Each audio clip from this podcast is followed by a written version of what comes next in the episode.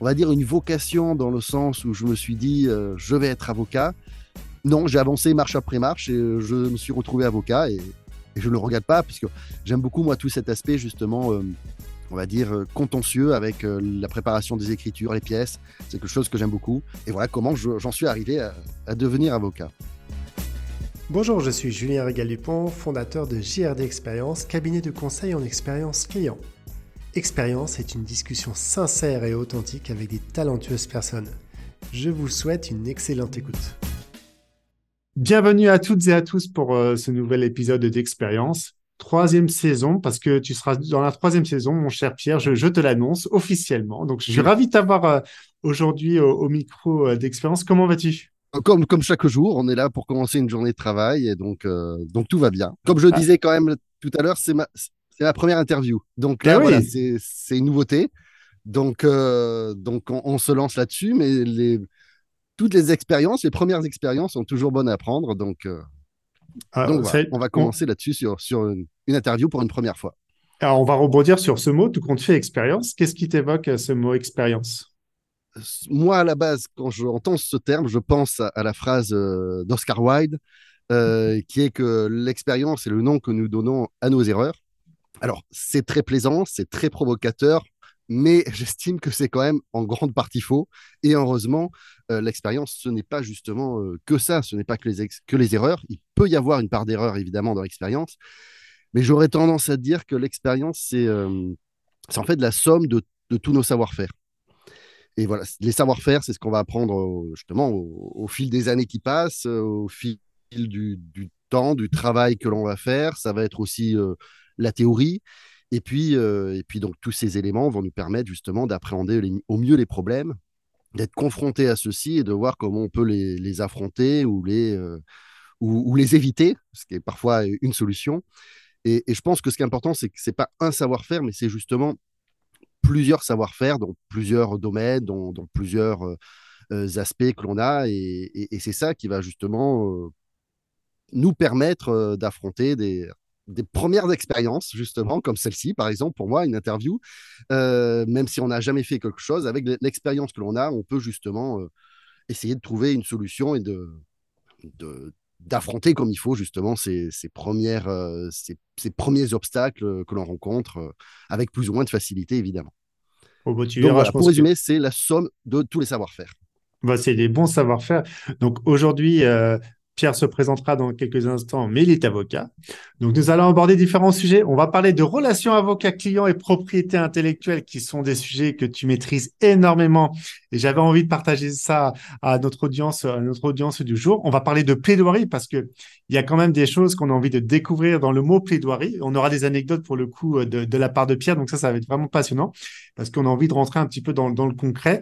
Et on finira par les autres aspects de l'avocat qui est moins médiatisé et une partie un peu plus théorique, mais conseil et rédaction de contrat. Donc c'est toujours assez important parce que on va vraiment voir l'enveloppe globale de, ton beau métier. Mais avant tout, est-ce que tu pourrais te présenter avant de, partir dans notre plaidoirie aux personnes qui ne te connaissent pas, mon cher Pierre? Oui, tout à fait. Alors moi, j'ai fait des, études de droit à Montpellier. Euh, donc ça remonte à quelques temps puisque j'ai commencé à travailler finalement en 2004 en tant qu'avocat donc, mon, expérience à la fac, ça a été un parcours, on va dire, assez classique avec euh, une maîtrise en droit des affaires, ensuite un DE. Alors maintenant, on appelle ça master, mais je suis, je suis suffisamment ancien pour utiliser le terme DEA. Donc, un DEA donc, en propriété intellectuelle, c'était en droit des créations immatérielles.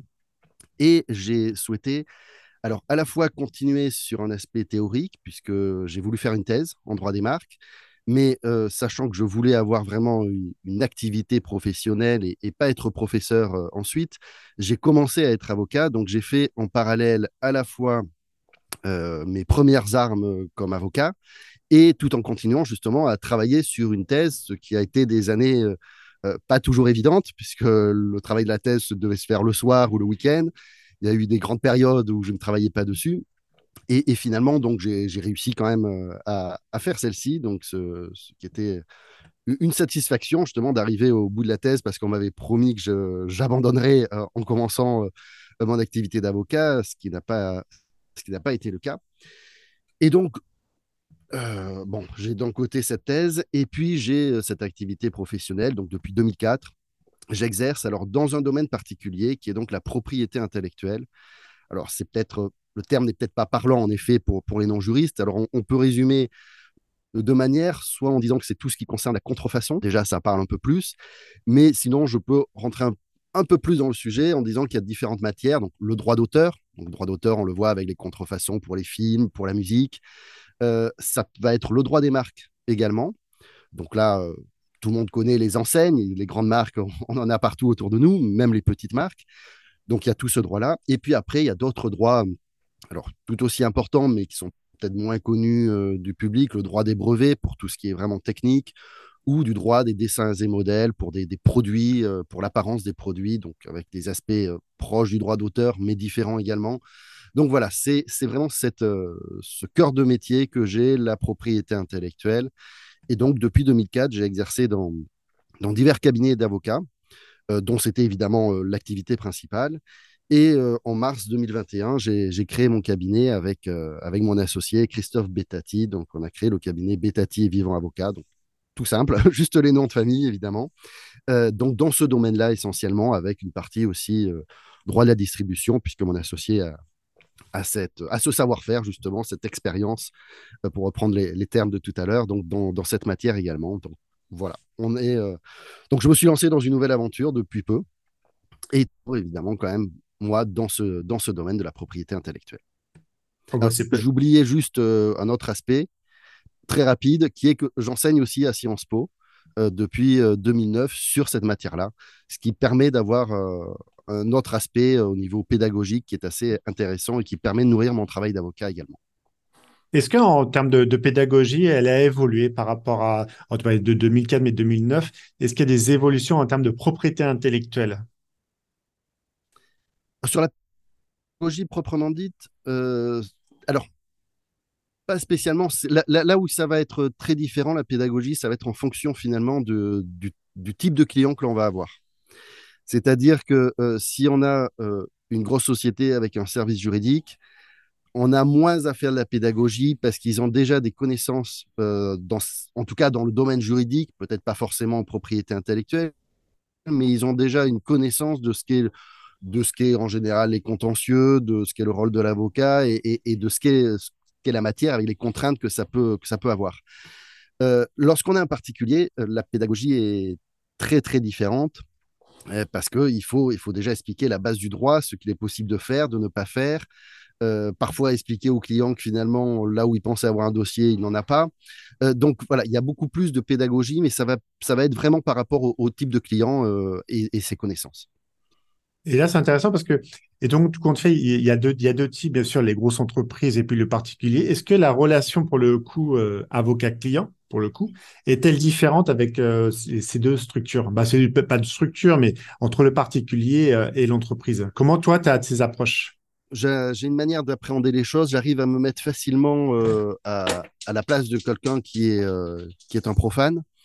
alors, en partie peut-être avec les cours aussi que je donne, puisque les étudiants que j'ai n'ont pas fait de droit du tout. Donc, euh, on, part du début euh, sans, rien, en rentrant quand même dans le vif du sujet qui est la propriété intellectuelle.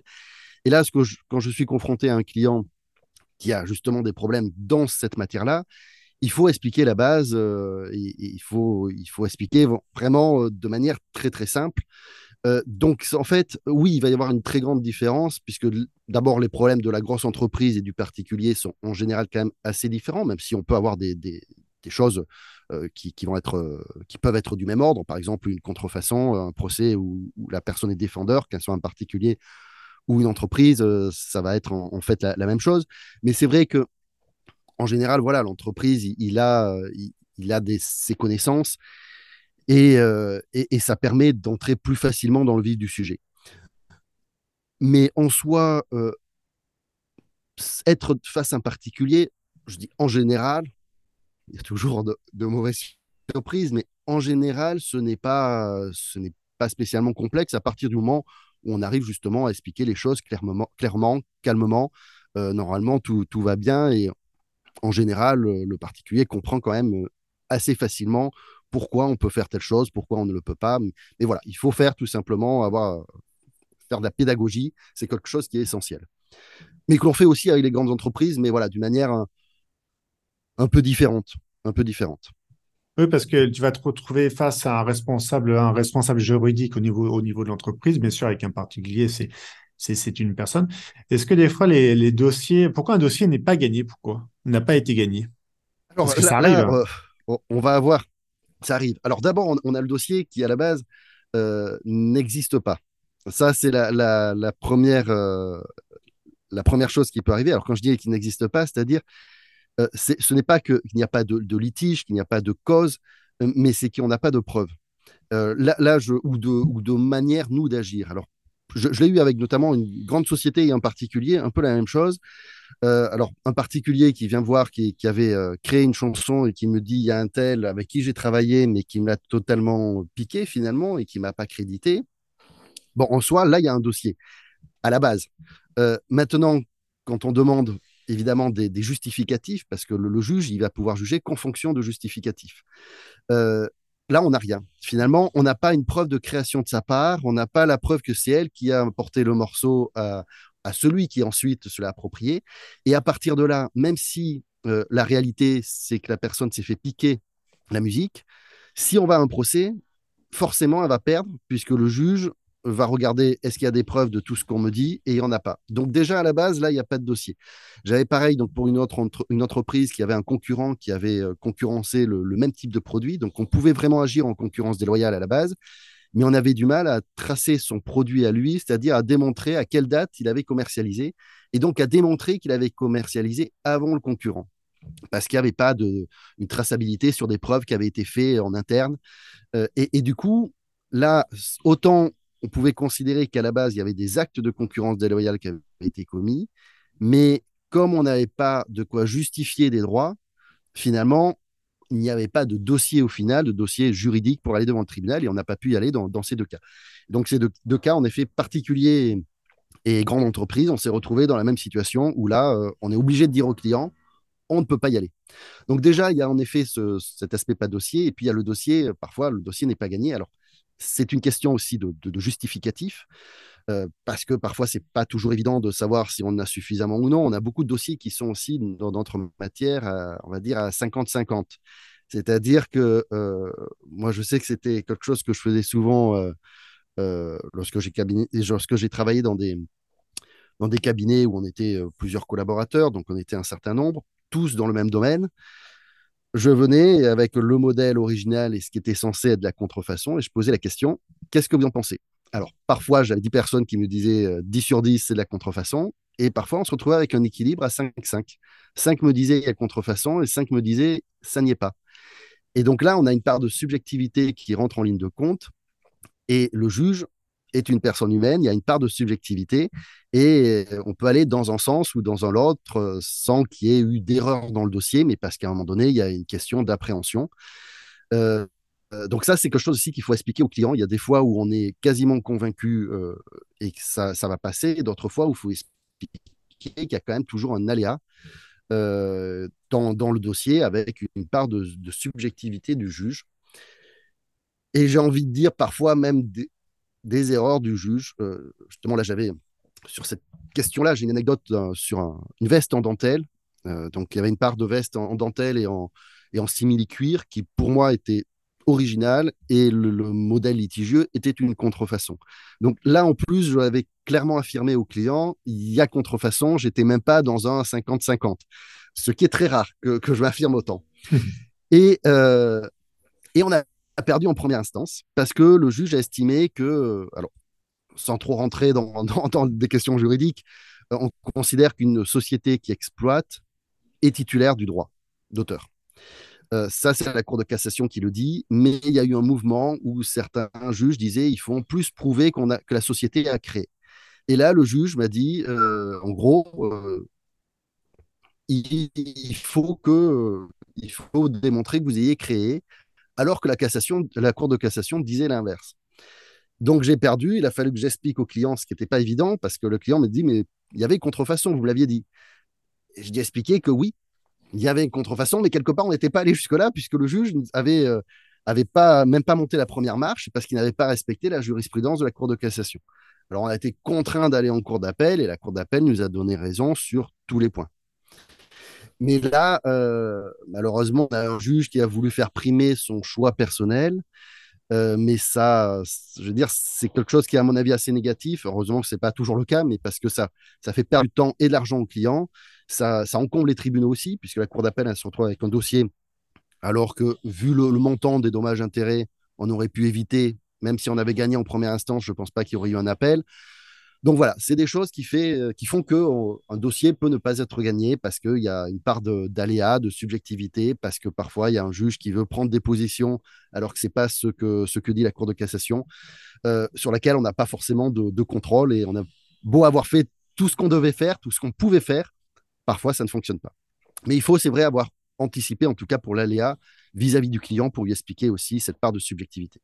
Oui, c'est sûr que ça, c'est un élément très important. Est-ce qu'aujourd'hui, les, les, euh, dans la propriété intellectuelle, il y a de plus en plus d'affaires pour le coup, et donc ça traîne aussi par rapport au nombre de dossiers que le juge a? Est-ce que tu trouves une réelle différence euh, qu'il y a quelques années?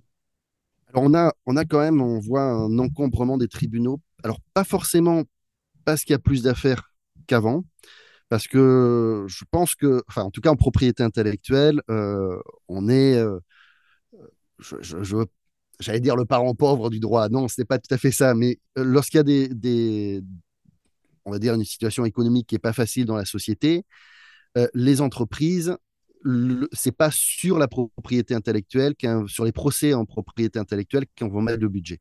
Ça va être sur d'autres plans. Et donc, parfois, euh, on va faire des coupes là-dessus et on va pas aller au procès, même si on sait que le concurrent a fait une contrefaçon. On va pas y aller parce que finalement, on estime que le budget a été dépassé et, qu'on a autre chose à faire. Donc, on va laisser faire la contrefaçon. Donc, parfois, les coupes budgétaires se font là-dessus. Donc, c'est pas euh, dans des situations économiques euh, qui sont pas les, les, plus simples.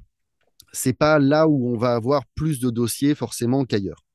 Néanmoins, on a malheureusement, là, c'est un problème dans la justice. On, a quand même des problèmes de euh, de, pour financer la justice, avec des magistrats, euh, on manque de magistrats justement, on manque de greffiers, euh, c'est c'est assez compliqué. Et donc c'est vrai qu'on n'a pas toujours le nombre de magistrats qui, qui, suffisent pour, pour avoir justement des dossiers qui soient qui soient plaidés, on va dire, dans un délai assez bref. Ça, c'est assez difficile. Alors, on est sur des délais, je tendance à dire, entre 12 mois si on a de la chance, et sinon plutôt 18 mois. Alors, tout n'est pas lié euh, au manque de budget, c'est aussi lié parfois aux avocats qui demandent des renvois pour pouvoir euh, prendre le temps de répliquer. Euh, voilà, temps nécessaire ou pas, mais des demandes de renvoi, il y, a des confrères parfois qui ont l'habitude de faire des demandes de renvoi pour en faire, d'autres qui essayent de respecter les délais. En tout cas, tout ça fait qu'on arrive à quand même à des, à des délais de, pour, pour traiter un litige. Je parle de première instance. Euh, de 12 à 18 mois. Et s'il y a un appel, on part plutôt sur du 3 ans. Du coup. Ah oui, donc, donc voilà, c'est des procédures qui sont quand même assez longues. Oui, c'est assez long. Alors maintenant, ce qui va être bien, parce que là, pour le coup, on va rentrer dans cette procédure, puis on va rentrer vraiment dans, le croustillant, et puis on va parler de bah, les plaidoiries, pour le coup. Moi, je... comment toi, tu prépares une plaidoirie? Alors, côté avec le, côté avec le client, et puis voici côté côté avocat qui va qui va se lancer dans cette plaidoirie. Comment tu t'organises? Pour les personnes qui Alors, en général, déjà, avec, avec le client, finalement, il y a très peu de choses à faire au niveau de la plaidoirie, puisque finalement, moi, je suis dans vraiment dans, je parle évidemment dans mon domaine, qui est la propriété intellectuelle, où c'est ce qu'on appelle une procédure écrite. C'est-à-dire que tous les, les, arguments, toutes les pièces du dossier, tout ça, ça a été échangé depuis, euh, on va dire, de longue date, puisque la procédure peut durer quand même plus d'un an. Donc, ça a été échangé entre les parties. Donc, normalement, on sait ce que va, dire l'autre. Et, ce qu'on va dire, c'est ce qui est marqué dans les, dans les écritures. Donc, nos arguments, ils sont déjà là. Donc, à la base, euh, les dernières écritures que l'on a faites, qui peuvent faire 30, 40 pages, 20 euh, pages, parfois, enfin, voilà, ça peut me faire beaucoup plus aussi. Les pièces qui sont dans le dossier, c'est avec ça que l'on va travailler au final. Donc, parfois, on peut avoir quand même quelque, quelque chose à demander en plus au client, mais en général, on n'a plus besoin du client puisque le dossier, il est là et c'est ça que l'on doit plaider. Donc, ça va être déjà avoir évidemment une très bonne connaissance du dossier et ça va être prendre les éléments percutants, parce qu'on a de plus en plus de, magistrats qui n'ont pas envie d'avoir des longues plaidoiries, en tout cas des plaidoiries qui sont longues pour être longues. voilà, il faut en fait essayer d'être percutant et d'avoir des arguments phares, puisque finalement, le juge va ensuite avoir nos écritures il les a déjà et il va lire nos écritures et il va regarder les pièces et c'est là-dessus, euh, à la base, qu'il va, euh, va juger. Normalement, même la plaidoirie n'est pas obligatoire. Je pense qu'elle est, qu'elle a un véritable intérêt, mais elle n'est pas obligatoire. Et pour moi, c'est vrai que l'intérêt, c'est vraiment de, d'expliquer au juge les points qui sont clés et d'attirer son attention sur certains éléments qui peuvent être problématiques parce que la partie adverse essaye un peu de gruger, euh, dit des choses un peu erronées, et, voilà, ça va être ça va être ça attirer son, attention. Et deuxième partie qui est pour moi essentielle, surtout quand, on a des dossiers à 50-50, c'est de lui donner envie de nous donner raison. Parce que quand on a justement des dossiers qui sont euh, sur du 50-50, ça veut dire que finalement les arguments de l'un ou de l'autre sont euh, tous des, arguments qui peuvent avoir leur intérêt. Et, le juge, finalement, euh, il, serait, il aurait aucun tort à prendre, euh, à suivre un argument ou à suivre l'autre. On ne pourrait pas lui en faire grief. C'est pas facile à, comprendre pour justement des, particuliers, mais il y a pas mal de, dossiers où justement on est sur, sur cette question-là. Et donc en fait, c'est vraiment euh, si, le magistrat a envie de nous donner raison, alors déjà on, a, on a gagné une partie. Parce que si nos arguments sont valables, il va les prendre en compte. Donc c'est ça qui va être vraiment euh, quelque chose d'important et je pense que pendant la, déjà dans le, dans le travail des écritures, mais dans la plaidoirie, c'est quelque chose vraiment qu'il ne faut pas oublier et, qui est à mon avis primordial. Et euh, cette relation, tout compte, parce qu'il doit y avoir certaines manières de, plaider euh, suivant la, juridiction. Comment toi tu te positionnes par rapport à ça et comment voilà tes confrères et toi qui sont sur des, belles affaires, mais bon, dit, dit juridiction automatiquement, dit peut-être une plaidoirie un peu différente alors, c'est vrai que euh, sur la juridiction, alors par exemple, si on prend les, prud'hommes, puisque j'avais commencé un peu euh, au tout début, je faisais un peu de prud'homme dans un cabinet qui faisait la propriété intellectuelle, mais il y avait quelques dossiers euh, prud'homo qui étaient, on va dire, déjà perdus d'avance. la société en liquidation, on était totalement en tort. Et, l'avocat chez qui je travaillais, justement, me disait bah, vas-y. et il n'y a pas d'enjeu puisque c'est c'est liquidateur et c'est perdu le dossier dans le fond, il n'y a aucun doute. Donc vas-y euh, et, plaide et, ça, et, et, tu vas t'entraîner à plaider. Donc moi déjà, c'est comme ça que j'ai plaidé. Et ce qui était assez intéressant, c'est que alors les prud'hommes, on, y reste la journée en général, c'est l'après-midi, en tout cas la demi-journée. On arrive à 13h30 et on part à l'heure à laquelle on a plaidé, donc ça peut être assez tardif. Donc j'écoutais évidemment déjà les, les, plaidoiries de mes confrères et je me suis aperçu souvent que pendant 10 minutes, ça pouvait être excellent et après, malheureusement, euh, on commençait à répéter des choses qui avaient déjà été dites et, c'était des choses qui étaient en trop. Euh, donc déjà, ça a été euh, voilà quelque chose. Je me suis dit, il faut pas trop trop allonger les plaidoiries parce que finalement, on, va se répéter. donc c'était le premier point. Puis après, moi, je me suis voilà entraîné sur sur ces plaidoiries là. Et en tout cas, c'est voilà, quelque chose déjà que j'ai retenu. Et le deuxième point, vraiment qui est à mon avis primordial, c'est de ne pas lire un texte. Il ne faut pas du tout écrire sa plaidoirie et la lire. On peut éventuellement écrire sa phrase d'accroche, euh, voilà, pour avoir, euh, pour pas se retrouver d'un coup à devoir plaider et pas savoir quoi dire dès le début pour commencer le, la plaidoirie. Mais sinon, après, il faut connaître justement suffisamment le dossier pour ne pas avoir à, lire sa plaidoirie. Moi, d'ailleurs, je, n'écris jamais de plaidoirie. Je, je, peux écrire justement cette première phrase et après, je vais, euh, je vais avoir des, des, petits points avec euh, des, des, mots-clés éventuellement pour que je n'oublie pas une chose ou une autre, ou plutôt, voilà, pour si à un moment donné j'ai un trou, je puisse euh, voilà, me dire oui, c'est vrai que c'est là-dessus que je dois embrayer. Mais en général, euh, je pense que ça coule de source. On doit raconter une histoire finalement, avec des arguments juridiques évidemment, mais on, la raconte parce que on a justement une logique. Mais à partir du moment où ce qu'on dit c'est logique, on, tient le, le, premier, le bout et, on va jusqu'à la fin. Donc, à mon avis, c'est ça. C'est vraiment. Euh, euh, donc, pas, pas lire, ça peut être raconté, euh, mais, mais pas le lire du tout. Et là, j'avais, moi, une, une décision, je crois qu'il y a 2-3 ans. Alors, j'avais le, client. Alors, le client qui était un conseil en propriété industrielle qui nous avait mandaté dans la salle. donc, ce qui n'est pas toujours d'ailleurs, ce qui peut changer d'avoir le client dans la salle ou pas, euh, quand on plaide. C'est pas, c'est pas forcément la même chose. Ça met une pression supplémentaire. On va pas forcément plaider mieux, mais en tout cas, on va avoir une pression supplémentaire d'avoir euh, justement le, client dans la salle. Et là, en fait, c'était sur euh, une question de contrefaçon, dessin et modèle sur des radiateurs. Donc, c'est pas le, thème le plus sexy qui soit. mais donc là, j'étais en, en, défense et j'étais dans la cour d'appel. Et on avait gagné en première instance, c'est-à-dire les juges avaient estimé qu'il n'y avait pas contrefaçon. Et là, j'ai eu le confrère qui a plaidé pendant une heure. Alors, il n'a pas lu ses ça... Il n'a pas lu de papier, mais j'avais l'impression, alors là, il était assez fort dans le sens où il connaissait par cœur euh, sa plaidoirie. Mais en gros, il y en avait, euh, c'était cinq radiateurs, je de mémoire, et donc il a décrit les cinq radiateurs. Ensuite, il a décrit, euh, nous, on expliquait qu'ils n'étaient pas nouveaux, donc on avait montré des ce qu'on appelle des antériorités des radiateurs qui existaient avant. Donc, il a décrit pour montrer que c'était différent. Et après, il a décrit les notes pour montrer qu'il y avait contrefaçon. Euh, c'était particulièrement ennuyeux, alors pour moi, mais aussi pour les magistrats, parce que quand on décrit comme ça, on n'a aucune appréhension. Donc, il a, les magistrats ont été assez sympathiques puisqu'ils l'ont laissé plaider pendant toute une heure de cette manière-là. Et moi, j'ai plaidé 20 minutes. Et en fait, je suis venu devant les magistrats avec les photographies des radiateurs et j'ai expliqué rapidement puisque j'ai plaidé 20 minutes, euh, en quoi il y avait des différences, en quoi il y avait des ressemblances sur d'autres. Et là, pour les magistrats, c'était parlant, puisqu'ils avaient les photos. Et ils voyaient de quoi on parlait. Et, en fait, ils ont attendu euh, une heure de plaidoirie pour après savoir de quoi on parlait vraiment avec des photos. Donc ça, c'est quelque chose, quand il on ne peut pas toujours se déplacer devant le bureau du magistrat avec des photos. Ça, on ne le fait que lorsqu'il y en a, a un intérêt. Mais c'est voilà, essayer de dynamiser la plaidoirie. Alors, pas avec des effets de manche, avec des cris ou autre, loin de là, c'est pas ce qu'apprécient finalement les magistrats, mais les impliquer, les intéresser avec justement des photos et qu'ils sachent de quoi on est en train de parler.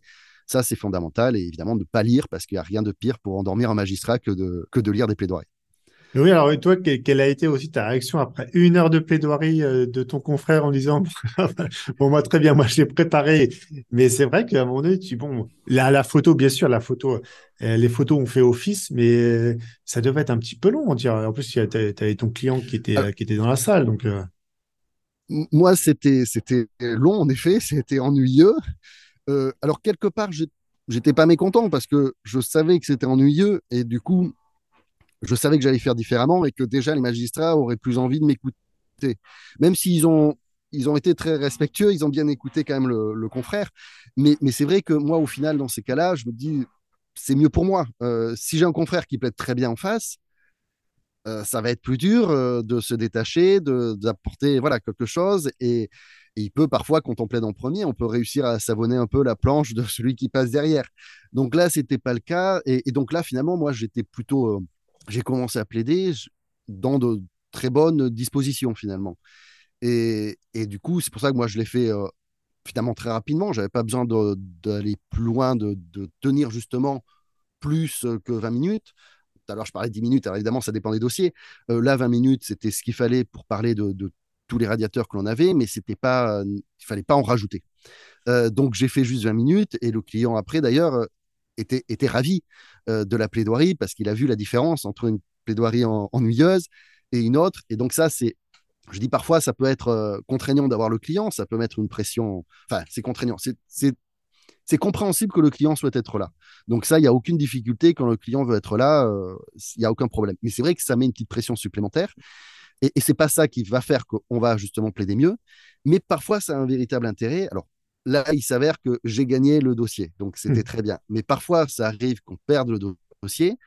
Si le client est là et qu'il a vu qu'on avait bien plaidé, euh, c'est quand même bien qu'il ait vu ça. Justement, il voit que bah, il avait vu les écritures, il était content en général des écritures, il voit qu'on plaide bien. Il y a une mauvaise décision, mais il se dit qu'on a tout fait pour avoir une bonne décision. Donc, ça a quand même un intérêt que le client vienne justement quand on est là et qu'on arrive à sortir une bonne plaidoirie, parce qu'après, ne plaide pas toujours euh, au, top. Malheureusement, il y a des plaidoiries qui sont forcément un peu moins bonnes. L'essentiel n'est pas de faire de mauvaises plaidoiries. Mais, euh, mais en tout cas, lorsqu'on sort une bonne plaidoirie, ça m'est arrivé après de perdre malheureusement. Mais en tout cas, euh, quelquefois, le client était là et il avait vu que le dossier avait été bien plaidé. Donc ça, c'est quelque chose qui a, qui a, son intérêt. En tout cas, là, évidemment, il a vu tout de suite, lui aussi, il était comme moi en tant que spectateur de la première plaidoirie et il s'est ennuyé. Et, après, il a vu que c'était beaucoup plus dynamique. Oui, et puis, et puis le, gain, le gain de la victoire aussi. C'est vrai que si, si, toute la plaidoirie se passe bien et est bien documentée, c'est vrai que, comme tu disais, après, c'est vrai, c'est la décision du magistrat. Après, il, il va dans, dans, dans l'autre sens. C'est vrai que c'est pas ça, mais après, à un moment donné où le client est là et a bien suivi, bien, bien suivi les histoires et que tu as, donné le maximum. Et, euh, mais bon, on peut toujours être, euh, on peut toujours perdre. C'est ça un petit peu. Ça doit être un peu stressant quand même, toujours d'attendre la réponse. Euh, tu dis, bon, est-ce que là, j'ai, je suis passé sur le bon chemin, comme tu racontais tout à l'heure sur raconter cette fameuse histoire pour le coup. Parce que bon, il faut vraiment qu'elle soit bien, bien ficelée, cette histoire aussi. Hein. Oui, c'est toujours, en effet, il y, a toujours une appréhension. L'appréhension forcément de la plaidoirie au moment où on va plaider, après, voilà, soulagement une fois qu'on est passé, euh, se dire bon, bah, sur, soulagement quand on, voilà, quand on est content de, ce qu'on a fait. en général, ça va. Je ne suis pas mécontent de mes plaidoiries, donc, ça va. Mais je sais qu'il y a des confrères, c'est plus dur de, plaider que d'autres. Certains n'aiment pas du tout plaider. Et moi, au départ, c'était quelque chose aussi où c'était pas évident. Ça, on parlait d'expérience tout à l'heure. Voilà, c'est quelque chose qui s'acquiert aussi, le fait de, de savoir comment on va plaider. Euh, donc ça, c'est important. Mais après, il y a en effet l'attente de la décision. Euh, lorsqu'on attend cette décision-là, on sait quel jour elle va tomber. Euh, on attend l'email du greffier pour nous dire qu'elle est là et on ouvre le, fichier. Oui, il y a cette appréhension. Euh, avec soulagement ou pas. Et puis après, si malheureusement il n'y a pas eu le soulagement, il y a l'appréhension de devoir l'annoncer au client. Comment on va devoir l'annoncer? Et lui aussi, lui, il a ce moment d'appréhension encore plus que nous. Euh, puisque c'est son dossier en soi, ça, le touche euh, beaucoup plus, mais, nous, on est aussi dans une situation où à chaque fois, on stresse avant d'ouvrir le, fichier, euh, et, puis après, il y a la manière dont on peut avoir gagné ou la manière dont on peut avoir perdu. certains dossiers qui sont perdus officiellement sont plutôt gagnants. Je, je, vais m'expliquer, mais par exemple, on est en défense pour quelqu'un qui a commis une contrefaçon, il n'y a pas tellement de doute en face, on nous demande 200 000 euros et finalement notre client est condamné à 10 000 euros, euh, le client parfois est content d'avoir perdu à 10 000 euros. Et c'est celui qui en demande qui est mécontent. Euh, moi, ça m'est arrivé d'être dans les deux cas, euh, d'être en demande et d'être mécontent de la décision alors que j'avais obtenu dommage intérêt mais pas suffisamment, ou d'être celui en défense qui a perdu, mais qui est content d'avoir perdu à, à ce montant-là. Donc voilà, il y a aussi le côté gagner, perdre est à nuancer par rapport, voilà, c'est pas parce qu'on a été condamné qu'on a perdu au final, euh, du moins dans la tête du client et dans la tête évidemment de l'avocat qui connaît le dossier. Euh, mais c'est vrai qu'en tout cas, il y a forcément euh, cette, appréhension des, choses. Sur, la plaidoirie, je pourrais revenir sur un point aussi qui est, enfin, sur même deux points, qui est que on parlait de la, de la petite histoire, il faut qu'elle soit bien ficelée. Et il faut aussi, et ça c'est vraiment quelque chose de très important, c'est de ne pas mentir magistrat. Euh, ça, c'est primordial. On, se dit parfois, mais oh, je peux dire ce que je veux, euh, c'est ma version des faits. Alors, la version des faits, oui, euh, on a, chaque partie a une version des faits différente, sans être de mauvaise foi. C'est le cas pour tout le monde. même en dehors d'un procès ou passer une soirée entre amis, chacun qui va raconter va raconter de manière différente parce qu'il aura perçu les choses d'une manière différente. Donc ça, c'est normal. Ce qu'il faut, c'est que si on peut, évidemment, c'est s'appuyer sur des pièces, parce que là, on, a quelque chose de concret pour le juge. S'il n'y a pas de pièces, parfois il n'y a pas de pièces, on peut quand même raconter des choses pour combler les trous. Par contre, l'erreur à ne pas faire, c'est mentir au magistrat. Parce que si vous montez au magistrat, alors évidemment, il peut ne pas s'en apercevoir. Très bien. S'il ne s'en aperçoit, vous vous plantez quelque part le dossier, parce que je, disais, le but, c'est de donner envie au magistrat de nous donner raison. Là, il aura plus envie. Mais ensuite, vous plombez tous vos dossiers, on va dire, pour l'avenir. Parce que le, ce magistrat, il va se dire, bon, bah, cet avocat, il m'a menti. Euh, déjà, je vais avoir plus de doutes sur tout ce qu'il va me dire, et puis je n'aurai pas envie à chaque fois, quand je l'aurai, de, lui donner raison. Alors, parfois, il peut être obligé euh, parce qu'il n'y a pas d'autre solution, mais il n'aura pas forcément envie. Donc, donc, si vous montez une fois face à un magistrat, euh, vous risquez de, planter votre relation, vous, vis-à-vis du magistrat et tous vos futurs dossiers, euh, tout simplement pour avoir à un moment donné menti. Donc, il faut faire très attention à cela et juste être sur des versions, euh, voilà, la version des faits de votre client, ça bien sûr, mais pas avec, pas avec des mensonges. Donc ça, c'est très important. Et, parfois, justement, il y a, comme je dis, la version des faits, la version de présenter un argument est, assez importante. Il faut faire attention à ce que peut dire le confrère. parce que là, j'ai notamment une anecdote sur un confrère qui avait, qui avait une marque. Alors, c'était. il y a le. Y a le le, la jurisprudence est tombée. C'était donc je peux parler justement de, de cette marque-là. C'était la marque J'adore de Dior. Donc dans le dossier, il invoquait la, marque était déposée en disant cette marque est déposée, elle est elle est très connue. Alors le problème c'est que cette marque qui était déposée, c'était pas simplement le terme j'adore, c'était l'emballage. Donc c'était une marque en, relief, tout l'emballage avec marqué Christian Dior, j'adore Christian Dior. Enfin, il y avait plusieurs éléments qui, sur cet emballage-là. Et lorsqu'il a plaidé, il n'a pas plaidé de cette manière-là. Il a plaidé que sur les termes j'adore en disant j'adore, c'est très, c'est très connu, c'est notoire, c'est très, euh, très renommé. Et là, moi, j'ai quand j'ai commencé à plaider, j'ai dit attention, ce qui a marqué dans les Écritures et ce qui a été plaidé, c'est deux choses différentes. Parce que, parce que la marque en soi tridimensionnelle, personne ne sait qu'elle a été déposée à titre de marque. Donc, c'est pas ça qui est renommé. Et c'est ça que l'on a écrit dans les Écritures. Donc, ce qu'on vient de vous plaider sur simplement le terme j'adore, on ne doit pas en tenir compte. Il faut regarder ce qu'il y a dans les Écritures. Donc là, je suis un peu technique. Bon, je vais m'arrêter là sur l'aspect technique. Mais c'était pour expliquer que la, plaidoirie, ça doit être les arguments tels qu'on les a écrits. Alors, on peut évidemment euh, euh, pas, dire les phrases, modifier évidemment quand on plaide, on ne dit pas exactement les mêmes phrases, mais il faut que le raisonnement soit le même. Et là, du coup, le raisonnement était différent. Et donc, j'ai bien fait noter aux magistrats qui, après, dans la décision, se sont rendus compte que, enfin, ils, ont débouté le confrère là-dessus, qui a gagné sur d'autres points, euh, mais parce que justement, il y avait une différence entre ce qui était écrit et ce qui avait été plaidé. Et sur ce qui était écrit, il avait tort. Voilà. À mon avis, sur ce qu'il avait plaidé, c'était quelque chose qui aurait été euh, différent si, euh, si ça avait pu être euh, pris en compte par, par les magistrats, si c'était ce qui avait été écrit. Donc il y a ces aspects-là voilà, qu'il faut toujours, toujours faire attention. C'est la différence entre la manière de présenter les faits ou les arguments et après un mensonge. Là, c'était pas un mensonge, c'était une tentative, je pense, de rectifier un argument. Mais en tout cas, il faut surveiller la plaidoirie du confrère pour essayer justement de, d'expliquer au magistrat s'il y a quelque chose qui ne va pas dans, le raisonnement. Parce que, est-ce que, donc, euh, tu as la plaidoirie, bien sûr, de ton confrère ou de, ta consoeur.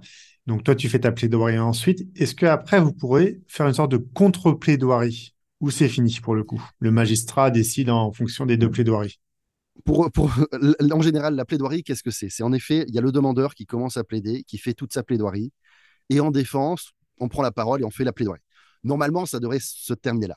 Maintenant, il arrive que le demandeur euh, veuille reprendre la parole pour rectifier quelque chose. En général, les magistrats l'admettent. Alors, ça, peut être, euh, si vraiment les plaidoiries ont duré très très longtemps et les magistrats en ont assez, ils vont couper court, c'est déjà arrivé, mais en général, ils permettent qu'on reprenne la parole, mais à partir du moment où c'est pour euh, une minute, pas pour repartir sur une plaidoirie. Donc ça, c'est tout à fait possible. Après, maintenant, on est confronté à des magistrats qui ne souhaitent plus ce type de plaidoirie et qui, euh, euh, en général, justement, ils ont lu le dossier avant, ils ont, ils ont fait ce qu'on appelle un rapport et qui vont nous dire voilà, il y a différents points. Euh, vous allez aborder un après l'autre les différents points. Et parfois, du coup, ça peut être le défendeur qui va commencer sur certains points parce que c'est lui qui, a fait une demande reconventionnelle, qui a, par exemple, qui considère que la marque est nulle. Donc, avant de regarder s'il y a une contrefaçon de la marque, on va d'abord voir si elle est nulle. Et comme c'est lui qui invoque la nullité de la marque, c'est lui qui va plaider en premier sur ce point. C'est des plaidoiries alors, qui parfois déstabilisent des, anciens avocats qui ont l'habitude justement de, leur plaidoirie et de pouvoir voilà, plaider comme ils l'entendent. Maintenant, après, ça a un intérêt. ça permet voilà, de voir les, points qui sont importants. Parfois, alors, en fonction du dossier, Parfois, ça peut être un handicap. Sur certains points où on n'est pas très fort, on l'aurait, on n'en aurait quasiment pas parlé pendant la plaidoirie si on avait le choix de plaider comme on le souhaitait. Et là, on nous impose de parler de ce point et on n'a pas tellement grand-chose à dire parce qu'on sait que le, pour le client, on n'est pas en, on n'est pas en bonne posture. Donc là, ça devient un peu délicat. Et puis c'est vrai que parfois, on a envie de mettre, de parler d'un contexte de toute la petite histoire qui est autour du litige. Et ça devient plus dur de le caser dans ce type de plaidoirie où on nous impose des points. Alors dans ce cas-là, on, peut quand même dire au magistrat, moi j'aimerais quand même parler aussi du contexte, faire un petit point, une introduction, et en général le magistrat le permet. Donc voilà, on a quand même euh, une certaine latitude, euh, même si c'est le magistrat voilà, qui décide en général si on fait la plaidoirie en entier ou par petits points, mais on a une latitude. On, peut très bien discuter avec le magistrat lui expliquer qu'on voudrait aborder aussi un autre point, et c'est tout à fait faisable. D'accord. Moi, c'est plus clair. C'est vrai que c'est euh, parce que quand il y a une, belle et longue euh, plaidoirie, euh, je me dis tiens, l'avocat, l'avocat opposé peut rebondir assez facilement pour. Et peut-être qu'il n'avait pas préparé aussi ça dans sa plaidoirie. Donc, a, il, y a, ce fameux jeu de, de, de rencontre, de partage et de dire bah tiens, tout compte fait, on va essayer de l'épingler là-dessus pour bien sûr gagner l'affaire et que le magistrat valide, la chose. Maintenant, on va parler d'un sujet, un dernier sujet, puis après on reviendra sur toi parce que j'ai envie aussi de comprendre à nos éditeurs comment tu es, cette passion de devenir, de devenir avocat, puis voilà, des, anecdotes autour de tout ça. Mais on va parler euh, du conseil de rédaction des contrats. J'ai envie d'avoir vraiment avoir ton point de vue pour le, pour le coup sur, euh, sur ce sujet, parce que c'est une partie qui est très importante pour le coup, parce que je pense que la virgule a vraiment son importance dans cette fameuse rédaction. Donc, je voudrais avoir ton euh, échanger là-dessus. Et si tu avais des anecdotes, avec grand plaisir que tu puisses nous raconter des anecdotes dans ta belle carrière. Oui, alors c'est vrai qu'il y a tout ce qui est. conseil et rédaction de contrat. C'est voilà deux aspects particuliers parce qu'il y a tout ce qui est le conseil avant pour une stratégie de pour mettre en place, justement à mettre en place au sein d'une entreprise pour le dépôt de marque ou autre, euh, qui, qui voilà assez important. Il faut savoir que le métier d'avocat que l'on a en général, c'est sans les plaidoiries, mais il y a des avocats qui ne qui ne plaident jamais, qui ne font que de la rédaction de contrat, que du conseil. Donc on, a des choses très enfin qui peuvent être cloisonnées euh, parce que certains avocats ne vont jamais plaider, d'autres ne vont faire que du contentieux, et puis euh, d'autres qui font un peu des deux. Donc moi, je fais, euh, voilà, je fais les deux avec plus de contentieux que de conseils et rédaction de contrats, mais euh, ça prend quand même une grande part, et surtout ces derniers temps.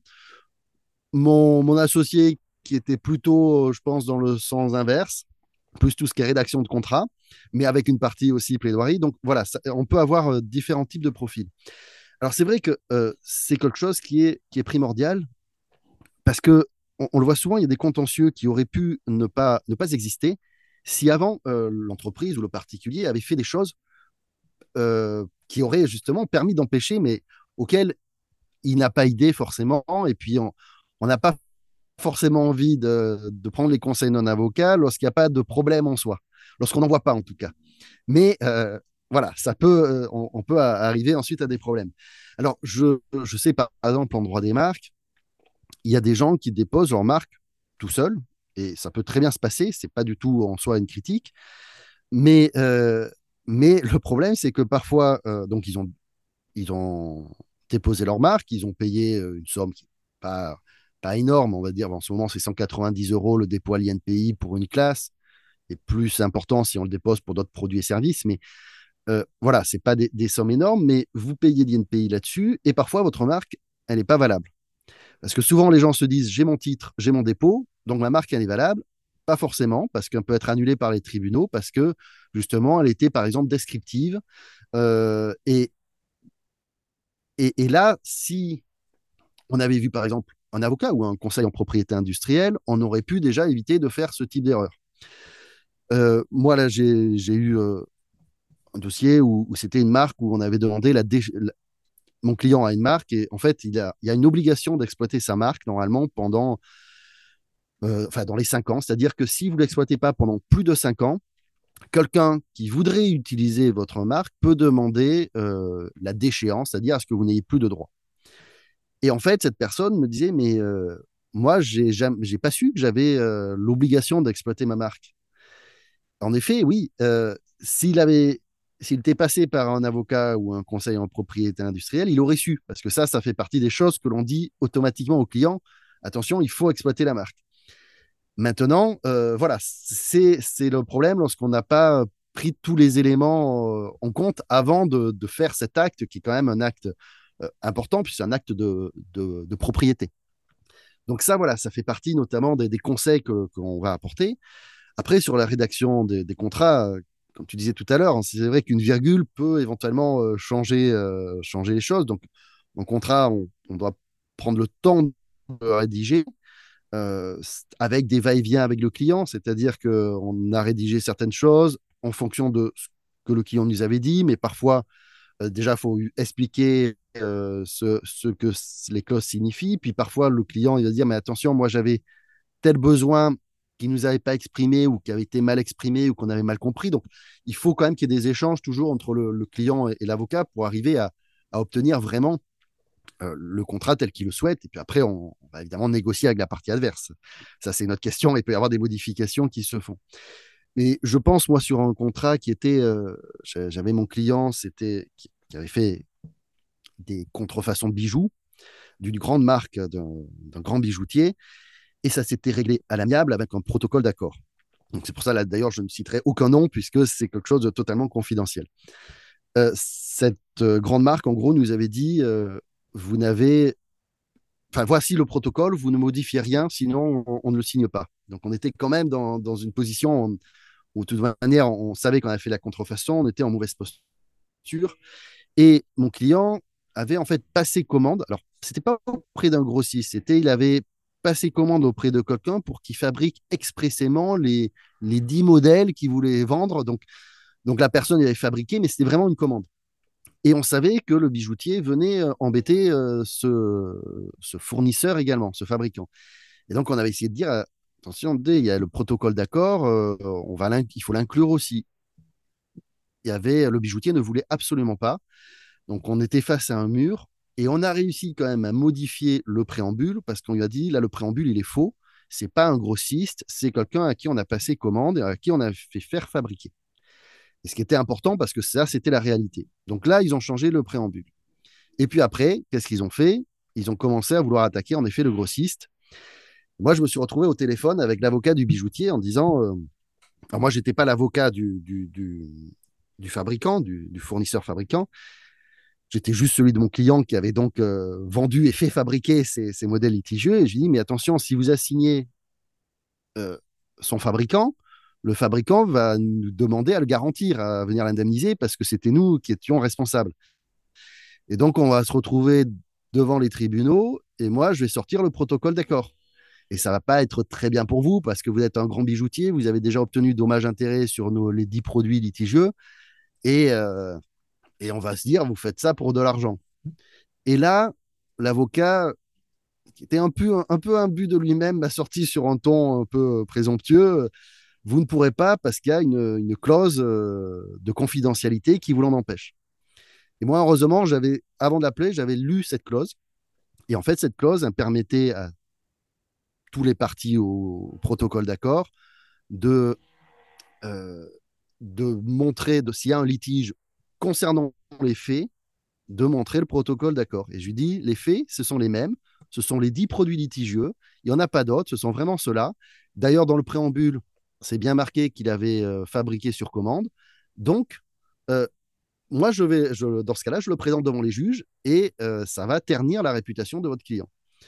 Alors, on m'a quasiment raccroché au nez et y a, on n'a plus de problème du tout. Et en fait, c'était la clause que lui, il avait rédigée. Donc, euh, nous, on n'avait pas eu droit à la modifier. Et en fait, elle nous convenait très bien. Mmh. Euh, mais il aurait dû, justement, s'il voulait euh, s'amuser à cela, restreindre encore plus sa clause ou interdire toute divulgation, même devant les tribunaux. Enfin, il aurait dû la rédiger autrement. Et il s'est planté dans la rédaction par rapport à ce qu'il voulait faire plus tard. Donc, moi, ça m'a servi. et donc, c'est là où il faut vraiment faire attention à la rédaction d'une clause. Là, une rédaction légèrement différente le fabricant aurait été assigné, on aurait été appelé en garantie, on n'aurait pas pu dire qu'on avait un protocole d'accord et on aurait été condamné à payer une deuxième fois, indemniser une deuxième fois le bijoutier. Donc ça a des implications qui peuvent être très importantes et, là, du fait de sa rédaction à lui, ça nous a permis de mettre en terme finalement au litige. Oui, donc bien. voilà, c'est vrai qu'on a cette partie, euh, voilà, bien, bien lire, bien rédiger, penser à ce qui n'est pas toujours évident, anticiper ce qu'on veut faire après avec le contrat.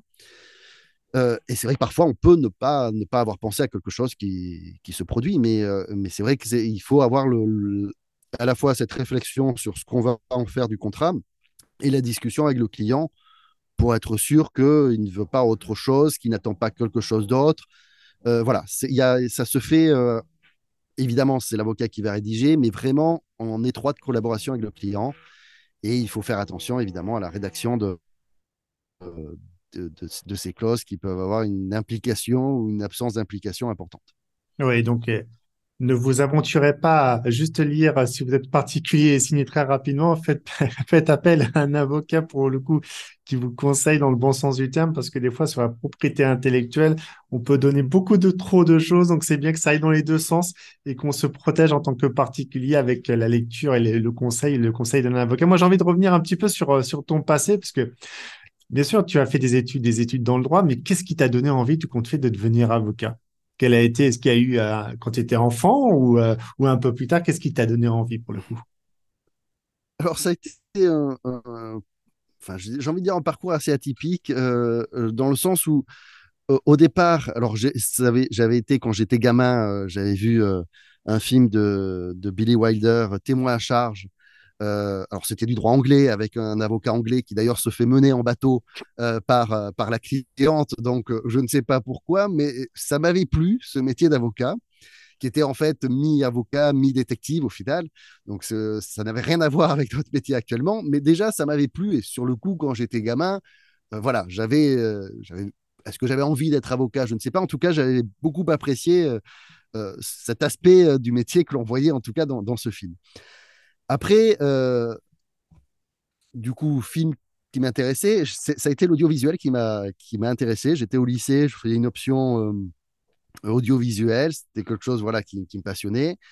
Euh, j'étais allé ensuite à la fac de lettres pendant, j'avais envie de dire un an, mais j'ai fait beaucoup moins d'un an dans une option justement audiovisuelle, mais je n'ai pas tellement apprécié les cours et notamment certains profs qui, sur certains points, on sachait moins que moi, notamment, et qui faisaient on va dire, des, erreurs en droit d'auteur, dans le sens où, je vous rappelle, euh, euh, une prof qui nous avait montré un extrait de, du film King Kong. Alors, bon, évidemment, on va pas savoir, on va pas se poser la question si le fait de diffuser l'extrait était autorisé ou pas, mais en tout cas, alors qu'elle avait préparé son cours, elle nous a dit oh, Je ne connais pas le nom des réalisateurs, mais c'est pas grave. Et moi qui déjà m'avais euh, estomaqué parce que déjà, moi, je connaissais en fait le nom des réalisateurs, alors que ce n'était pas moi qui avais préparé le cours. Et puis en le préparant, je pensais que c'était la moindre des choses quand même de noter le nom des, réalisateurs. Euh, en tout cas, j'ai arrêté en cours d'année et l'année d'après, il fallait que je fasse quelque chose d'autre. Et euh, donc j'ai suivi là la voie familiale sans être forcé, puisque mon père était, prof de droit dans le domaine de la propriété intellectuelle. Et donc j'ai fait, euh, j'ai fait justement la fac de droit. Donc première année, deuxième, troisième, quatrième, et puis après, justement, DEA. Euh, et, j'ai passé l'examen pour, euh, après mon DEA pour, euh, pour entrer à l'école d'avocat, parce que je me, dis, je me suis dit que ce serait toujours un plus.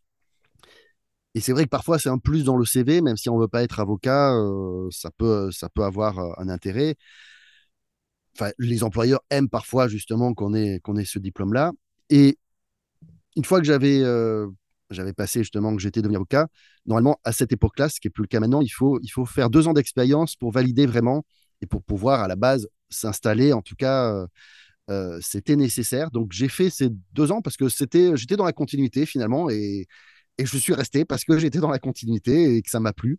Euh, donc voilà, ça a été, ça n'a pas été finalement, on va dire, une vocation dans le sens où je me suis dit, je vais être avocat non, j'ai avancé marche après marche et euh, je me suis retrouvé avocat et, je ne le regrette pas puisque j'aime beaucoup, moi, tout cet aspect, justement, euh, on va dire, euh, contentieux avec la préparation des écritures, les pièces. C'est quelque chose que j'aime beaucoup. Et, voilà comment j'en suis arrivé à, devenir, avocat.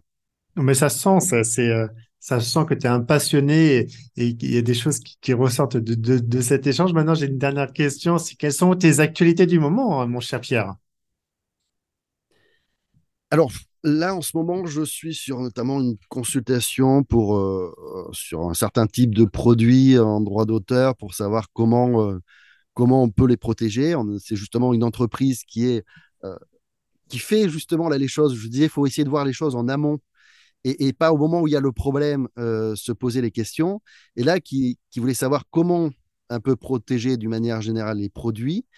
Et en pratique, vraiment, donc il y a à la fois théorique, quelles sont les conditions de protection, quels sont les droits à mettre en place, droits d'auteur, dessin modèle, concurrence déloyale, mais aussi à l'aspect pratique, qu'est-ce qu'un doit faire pour justement avoir une éventuelle protection?